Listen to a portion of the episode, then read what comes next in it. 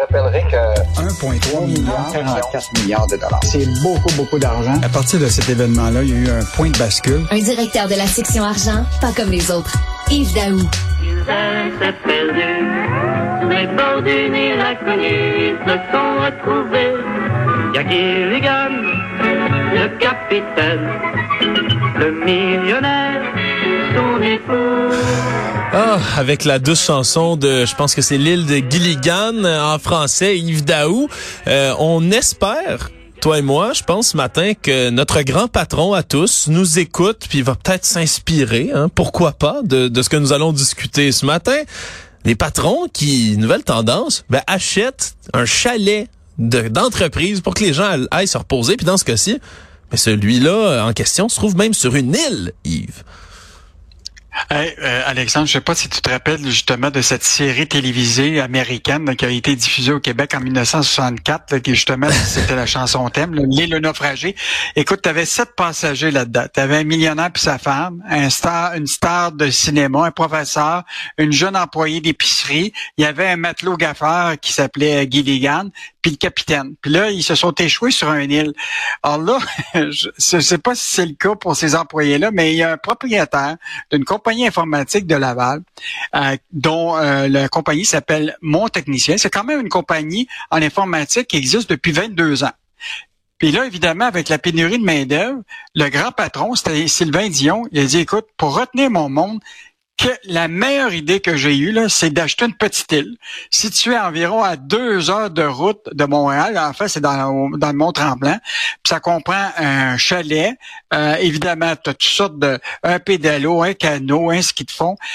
Puis là, ce qui est clair, c'est qu'il a cette île-là, justement, une façon pour récompenser puis garder euh, ses, ses employés. Et là, il dit, il n'y aura pas d'écran géant là-dedans. Euh, c'est un endroit pour se déconnecter. Puis lui, son objectif, c'est, il veut offrir depuis un bout de temps de la rémunération flexible à ses employés. Euh, il regarde, tu sais, la question d'un salaire plus élevé, davantage de vacances, etc. Puis est venue cette idée d'acquérir un île. Il a demandé au personnel, est-ce que ça les intéresserait? Écoute, il y a eu un oui massif. Ben oui, j'espère. Et là, la, et là, la question, c'est que là, la façon que ça fonctionne, c'est que tu réserves. Et déjà, des employés euh, on, vont probablement réserver jusqu'à cinq semaines par année euh, pour pouvoir être sur l'île. Euh, donc, euh, une façon, écoute, assez euh, rigolote là, de, de, de pouvoir maintenir euh, tes, tes, tes employés. Et je te rappellerai que il semble que c'est un phénomène assez euh, nouveau, mais une tendance qui est claire. Il y a beaucoup de chalets privés euh, au Québec là, qui sont à peu près pas utilisés. Et donc, euh, là, tu as de plus en plus des entreprises qui font ce qu'on appelle des chalets d'entreprise. Écoute, en 2021, une entreprise de logiciel de Montréal, MediaClip, avait acheté un chalet à Mauricie pour ses employés. Il y a eu l'agence numérique euh, Rab Lab qui avait fait la même chose, euh, qui avait construit lui-même leur, leur propre, euh, propre chalet. Donc, une nouvelle tendance qui est quand même euh, incroyable parce que, Alexandre, je veux juste te rappeler, il y a un bout de temps, là, ça fait peut-être un an, il y avait un employeur de Québec, il y avait une compagnie technologique qui s'appelle Corem. C'est Sébastien Vachon. Il était sorti, imagine-toi, il avait réuni tous ses 300 employés à Québec et il s'était déguisé en licorne. Et là, il avait expliqué à ses employés, il dit, je me déguise en licorne aujourd'hui pour vous expliquer que le travail, c'est pas un conte de fées. Puis là, lui voulait faire comprendre à ses employés qu'il y avait des excellentes conditions de travail, mais qu'en retour, il devait rééquilibrer tout ça avec un peu plus d'efficacité, tout ça.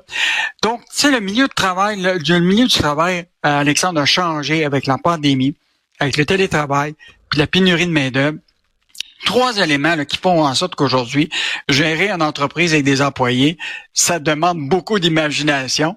Et donc, euh, donc euh, aujourd'hui, on voit qu'il y a des employeurs qui sont prêts à, dans le fond, à dépenser pas mal pour assurer de garder euh, leurs employés. Moi, je trouve que c'est une initiative qui est géniale, honnêtement. Là, tu sais, d'a- d'acheter un chalet comme ça, de permettre aux gens d'y aller, de réserver des semaines par année. Tu sais, on- je pense qu'on on va voir ça aussi là avec les avec le prix des propriétés, incluant les chalets, tu sais, qui est tellement élevé.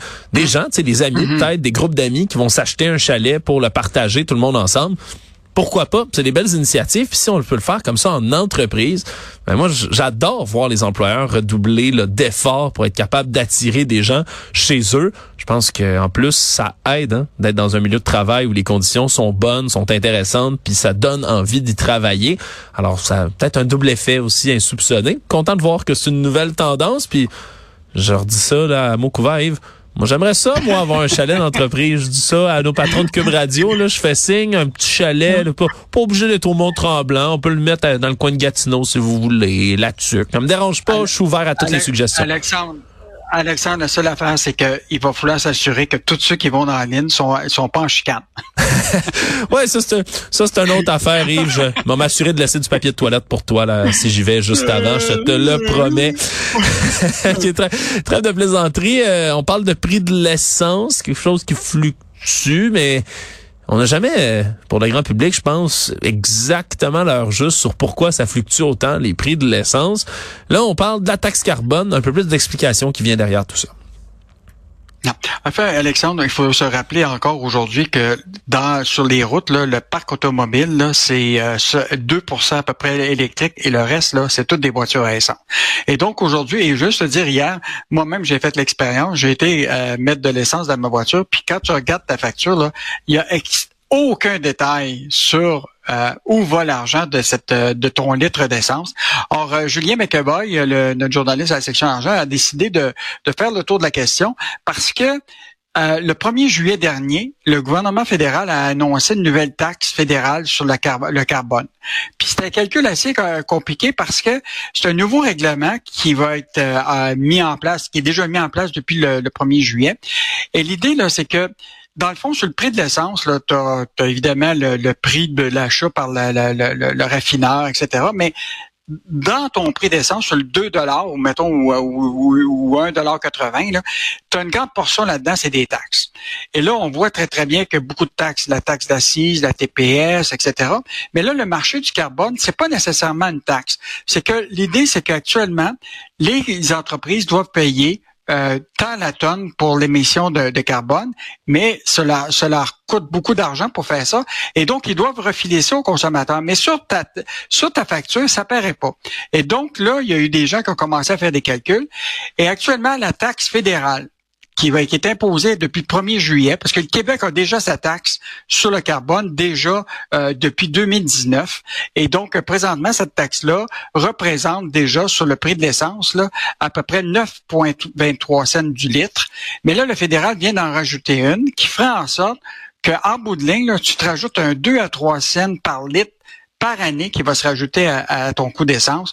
Donc aujourd'hui, là, tu te retrouves avec pour le, le, carbone, 9,23 euh, cents du litre du Québec, puis le fédéral vient de se rajouter 2,3 cents du litre à partir du 1er juillet. Si bien que ton essence, là, coûte pas mal plus cher. Puis là, l'idée, c'est que tout cet argent-là qui, qui se retrouve justement dans, ce, dans, le, dans le marché du carbone, tout ça, tu sais pas qu'est-ce qu'on fait avec cet argent-là. Est-ce qu'on réinvestit justement pour euh, améliorer notre empreinte écologique? Euh, ça va-tu dans les coffres de l'État pour servir à d'autres projets? Donc aujourd'hui, les automobilistes là, payent beaucoup pour euh, pour le marché du carbone, mais on ne sait pas vraiment qu'est-ce qu'on fait avec cet argent-là. Donc un peu fouillé là-dedans. L'industrie est un peu perdue. Écoute, hier on leur demandait justement de nous donner tout le détail, là, et c'est vraiment difficile de, de, savoir ça. Fait qu'imagine-toi les consommateurs aujourd'hui n'ont aucune idée. On a essayé d'expliquer ça, là, mais concrètement, là, ce que tu te retrouves là, c'est 4,3% euh, de TPS, 8,7% de TVQ, la taxe sur le transport en commun à Montréal, c'est 3 cents du litre, la taxe d'assises fédérale, la taxe sur le carburant, le SPID, qui est la taxe du carbone du Québec, puis plus maintenant la nouvelle taxe du gouvernement Trudeau.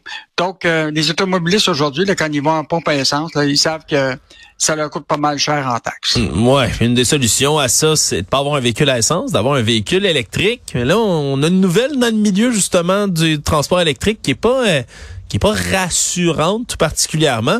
Ce sont des fondateurs de Lyon Électrique, hein, entreprise phare ici au Québec, entre autres dans le transport lourd électrifié mais qui vient de vendre pas mal de ses actions.